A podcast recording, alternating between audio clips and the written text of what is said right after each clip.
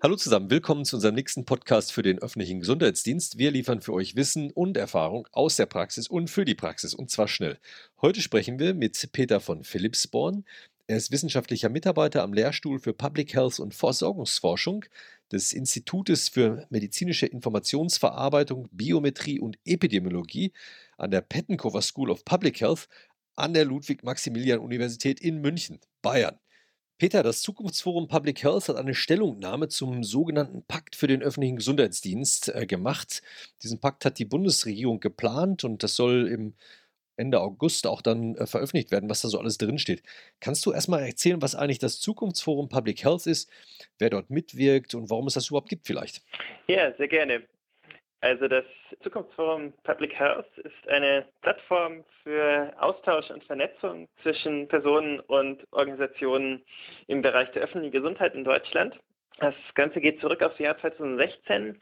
Damals hatten die Akademien der Wissenschaften in Deutschland ein Gutachten zur Zukunft von Public and Global Health in Deutschland veröffentlicht und darin war auch empfohlen worden, dass eine Initiative für die Stärkung von Public Health in Deutschland gegründet wird. Und ja, daraus ist das Zukunftsforum Public Health geworden, wo Akteure aus ganz vielen verschiedenen Bereichen, aus Politik, Praxis, Verwaltung, Wissenschaft zusammenkommen und sich gemeinsam Gedanken über die Zukunft von Public Health in Deutschland machen können. Und ja, ich denke, dass diese Funktion erfüllt das Zukunftsforum auch ganz gut. Und was mir besonders gut gefällt im Zukunftsforum ist so die Vielfalt der Akteure dort. Gerade in der Wissenschaft bleibt man ja oft stark unter sich, was sehr schade ist, weil Wissenschaft ja auch kein Selbstzweck ist, sondern dafür da ist, Menschen in der Praxis, in der Politik mit der Evidenz zu unterstützen, die sie brauchen. Und dafür braucht Zusammenarbeit und Austausch und die wird vom Zukunftsforum ermöglicht. Und warum ist das Zukunftsforum die richtige Institution, die Bundesregierung dabei zu beraten, wenn es um öffentliche Gesundheit in Deutschland geht? Hm, also ich denke, es gibt da viele Institutionen, die Wichtiges beisteuern können. Was eine besondere Stärke vom Zukunftsforum ist, dass unter dem Dach des Zukunftsforums sehr viele andere Organisationen, auch Einzelpersonen zusammenkommen, die jeweils ihre spezifische Expertise da einbringen.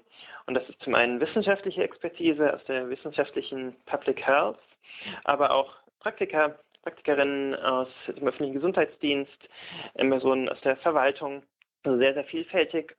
Und Public Health, öffentliche Gesundheit ist ja ein multiprofessionelles, interdisziplinäres Feld, wo es auch diese vielfältige Expertise braucht.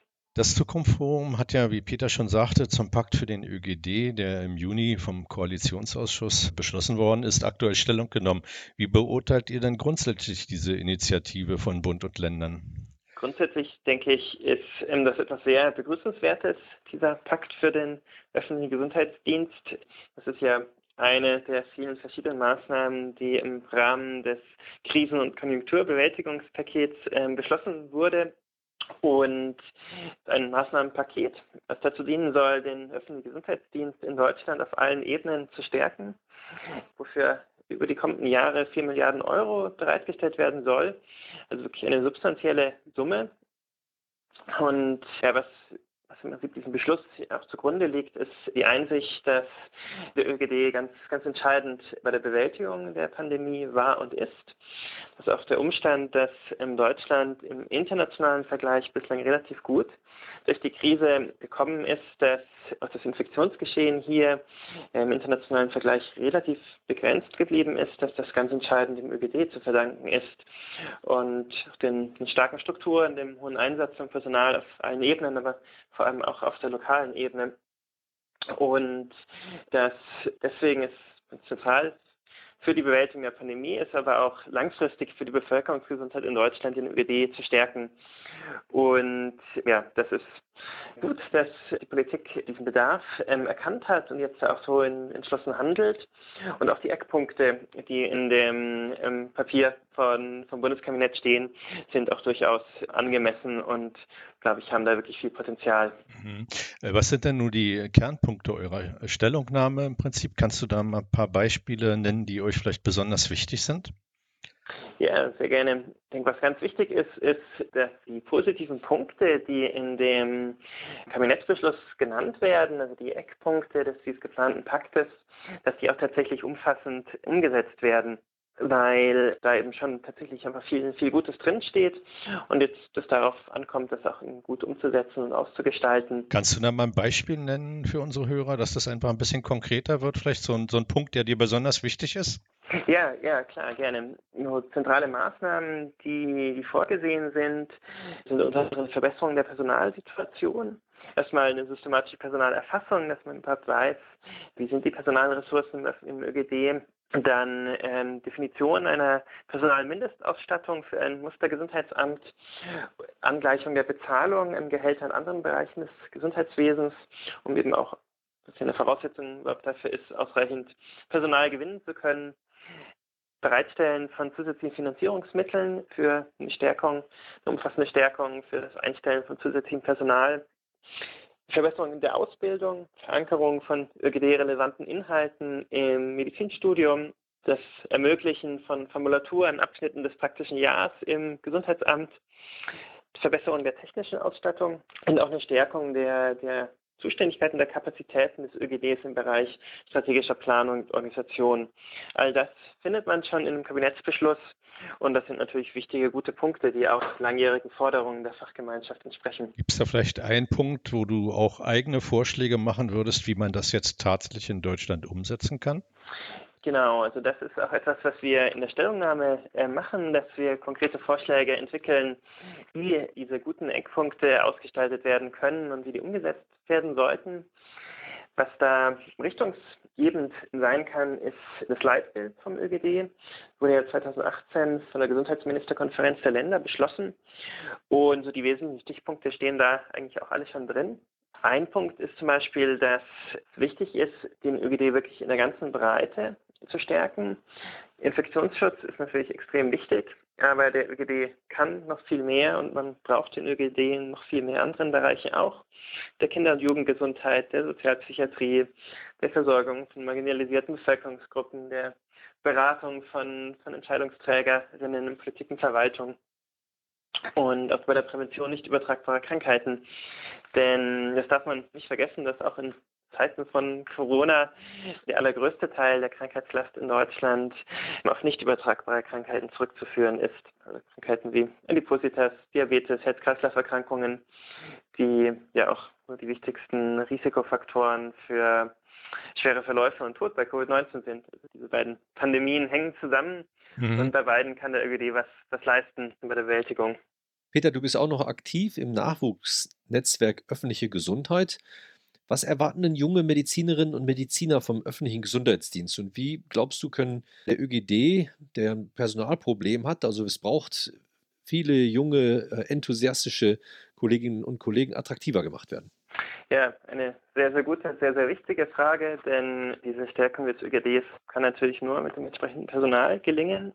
Ich glaube, dass grundsätzlich viele Medizinstudierende, viele Absolventinnen der Medizin ein großes intrinsisches Interesse an der öffentlichen Gesundheit haben und auch den Wunsch haben, nicht nur einzelnen Patientinnen zu helfen, sondern einen Beitrag dazu zu leisten, die Gesundheit der ganzen Bevölkerung zu fördern und zu schützen in Deutschland und auch weltweit.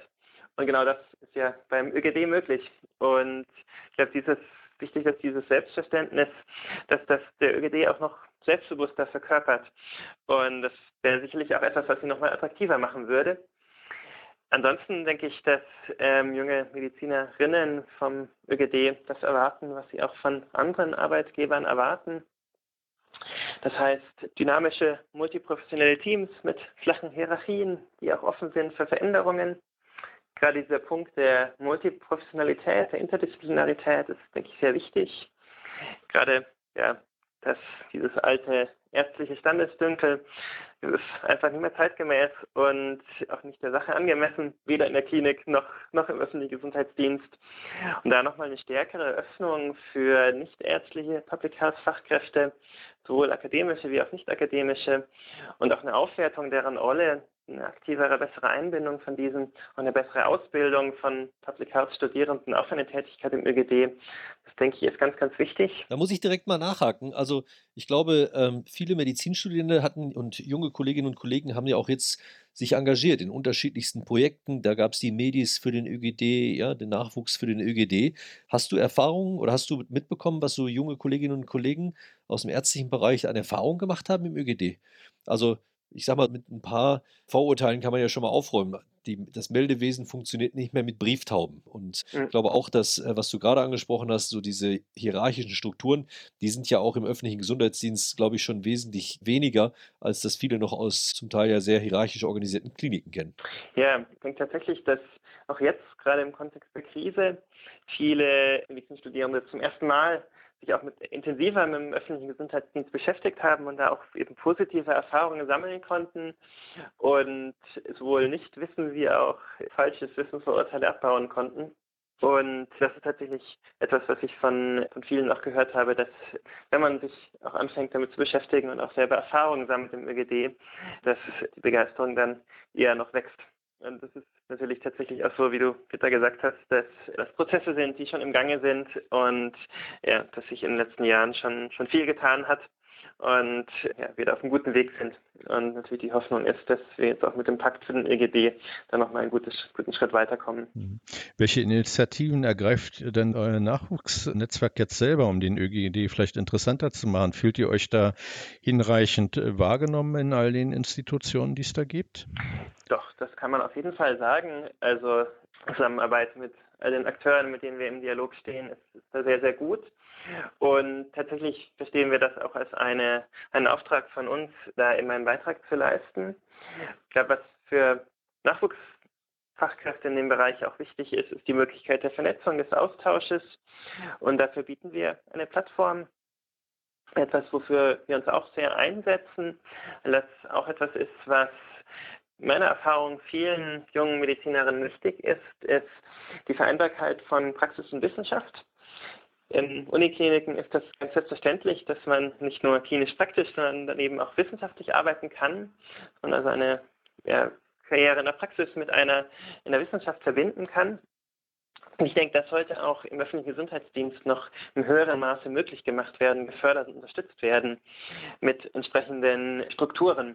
Also zum Beispiel mehr postgraduierten Programmen für ähm, Mitarbeiterinnen des ÖGDs, die es möglich machen, einen Facharztabschluss, aber auch einen PhD in Public Health gemeinsam zu, zu erwerben. Ja, entsprechende Kooperationsstrukturen zwischen Universitäten und Einrichtungen des öffentlichen Gesundheitsdienstes. Und Peter, wie ist deine Einschätzung jetzt als junger Mediziner zum Management des öffentlichen Gesundheitsdienstes in der Corona-Krise? Du guckst ja auch als Public Health-Experte darauf, hast das ja auch verfolgt. Wie siehst du das so? Was hätte vielleicht anders gemacht werden können? Und ich weiß ja auch, du hast äh, großes Interesse an globaler Gesundheit. Wie siehst du so Deutschland im internationalen Kontext? Was ist so deine Meinung? Also es ist sicherlich so, dass in und durch die Krise viel gelernt wurde und man, falls das natürlich niemand hofft, erneut in so eine Infektion, eine Pandemie auftreten würde, man vieles anders und besser machen könnte. Aber insgesamt hat sich Deutschland und auch konkret der, der öffentliche Gesundheitsdienst in Deutschland ja wirklich gut geschlagen, jetzt auch in, in der Krise gerade die dezentrale Struktur des öffentlichen Gesundheitsdienstes, dass vor Ort doch auch viele Kapazitäten, viele Ressourcen da sind, hat sich ja auf jeden Fall als eine Stärke erwiesen, dass Deutschland anders als andere Länder auch nie das, das Testen, das Kontaktnachverfolgen, das häusliche Isolieren von Infizierten und potenziell Infizierten, das nie einstellen musste.